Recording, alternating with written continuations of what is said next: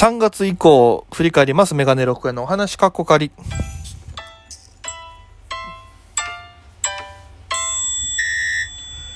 ぽいぽいメガネロックへです。よろしくお願いします。この番組は僕が毎日配信でお届けしている番組となっております。アプリでお聞きの方、番組はクリップ、それ以外の方もハートニコちゃんネギタップで応援よろしくお願いいたします。ということで、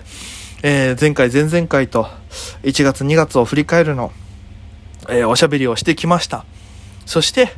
えー、3月以降の振り返りになるんですけども、これ全く聞いてる人はわからないと思うんですけど、実は、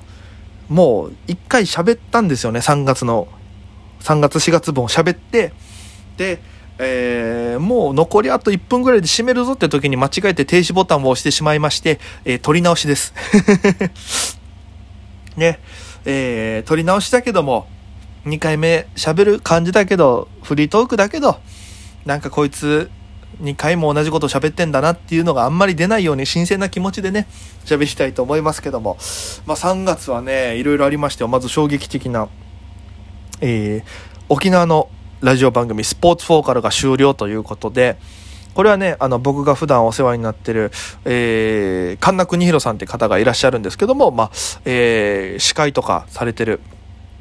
方でして、その方が、え十何年ぐらいやってたのかな？わかんないけど、えー、相当、十、結構歴史がある、十何年と歴史がある、えお昼の時間帯、帯で毎日やってた、えスポーツの情報をお届けする番組でして、そのスポーツフォーカルがついに、え幕を閉じるということで、えー、僕自身スポーツフォーカルは結構出させていただいたりして、あの、まあ前の事務所のライブの告知とかもそうですし、なんかね、お笑いも結構いろいろコーナーがあって、それこそお笑いスター誕生みたいな、毎週ネタやって5週勝ち抜きを目指すお笑いトライアウトっていう、えー、コーナーがありまして、そこでがっつりラジオの中で、えー、ネタさせていただいて、で、もうありがたいことにね、あの、まあ、今みたいなネタじゃなくて、本当にコント、ちゃんとしたコントで、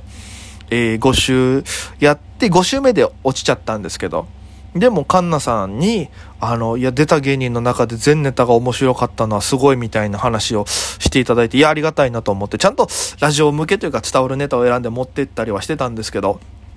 えー、いい、ありがたいお言葉いただきまして。で、スポーツーから実はちょっと前にアネックスっていうのもやってて、夜中にやってて、それがなんかもう本当にカンナさんの好きなこと喋ったり、ピンポイントのテーマで喋るってやつだったんですスピンオフみたいな番組で。で、えー、そこで、あの、若手芸人で出させていただいたりとかっていう結構思い出がある、そんな番組がもう歴史になってしまったという。でもね、うん、またちょっと出たかったなっていうのがあった上で、えー、の終了だったんで、ちょっと、えー、残念というか悔しいというか、そんな思いがありましたけども。えー、本当にカンナさんお疲れ様でした、お疲れ様でしたということで。ね。えー、そして、その後に僕がつぶやいたのが全く関係ないレモンケーキの話題でして、あの、東京のレモンケーキってね、なんか、ブラウ、ブラウニーっていうか、なんか、シフォンケーキみたいな感じの形だったんです。でも沖縄のレモンケーキって銀色の紙に入ってて、あの、なんか、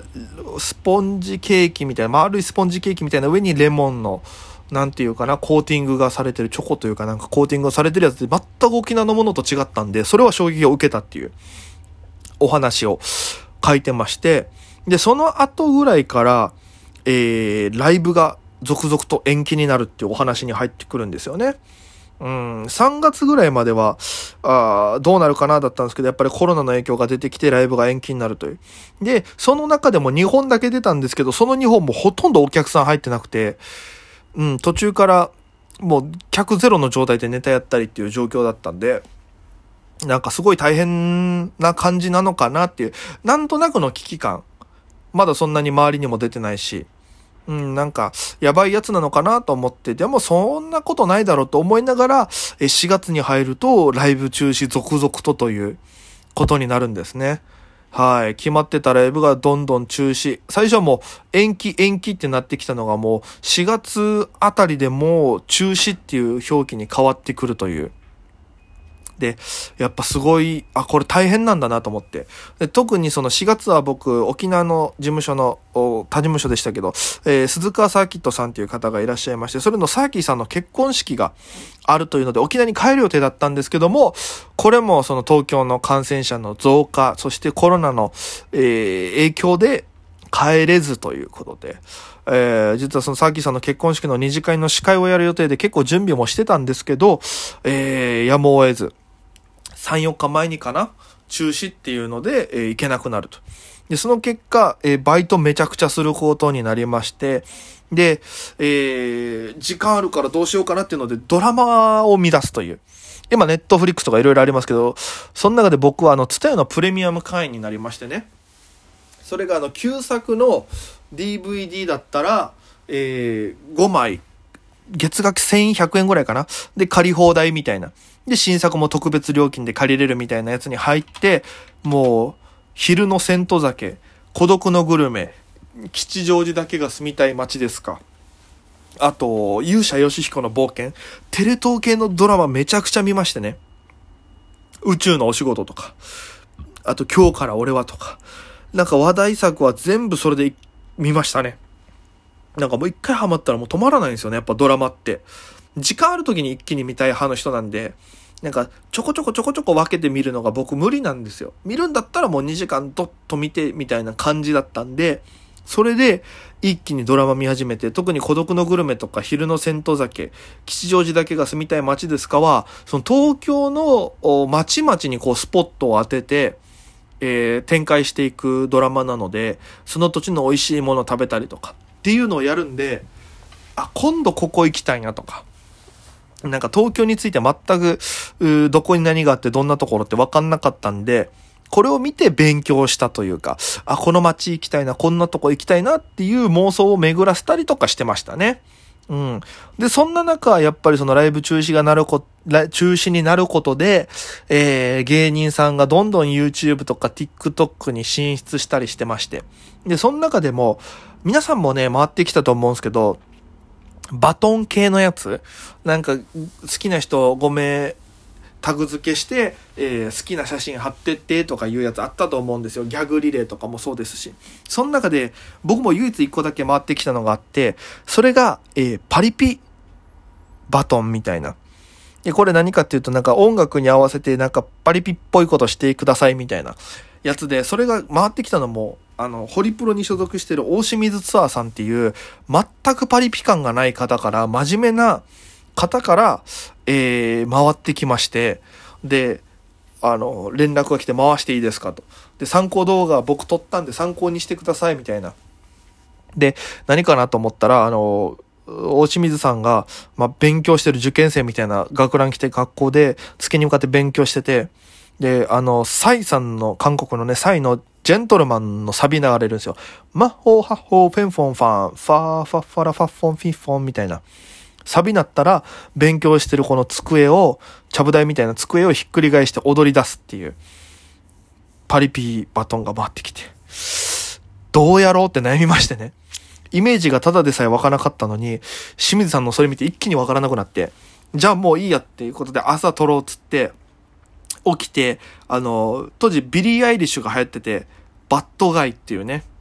ふん、ふん、みたいなやつ、あれってじゃないですか。で、それのサビが、ふんわん、ふん、ふんわん、ふんわんってやつだったんで、それに合わせて、パン食べながら肩揺らすっていうだけの動画撮ったんですよ。パリピ感ないね。で、それ撮って SNS に上げたら、それほどみんなに見られることなく。で、えー、後輩のイマジンの勝利にバトンつなぎまして、で、勝利も動画撮って、それを、えー、沖縄の事務所、当時の事務所の後輩の、えー、デコボコトラベリングの帰りに繋いだら、帰りがバトンを止めるというですね、えー、東京で始まったバトンが沖縄に行って終わるという、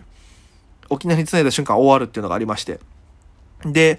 えー、なんもないなと思ってる中で初めてその、うーズーム飲みというのをやりましてね。沖縄の頃からずっと集まってたマイケルっていう、うミュージシャン、やりながら、えー、こう、今東京で、あの、いろいろお医者さん関係の、医療関係の仕事で、え、頑張ってるマイケルと沖縄で今、えー、YouTuber みたいな形なのかなで活躍してる、あさとみむと3人で、M 会っていうね、えー、飲み会がありまして、それをズーム飲みで初めてやるっていう。な、これも初めてズーム使ったのも多分この時ぐらい。まさか、あんなに、なんだろう、こう、広まるとは、ズームが広がる、広がっていくとはっていうのは思いましたね。すごく衝撃だったのを覚えてます。うん。まあ、ざっと4月までで3月、4月はそんな感じですかね。はい。ということで、次はまた5月以降の流れをざっくりと、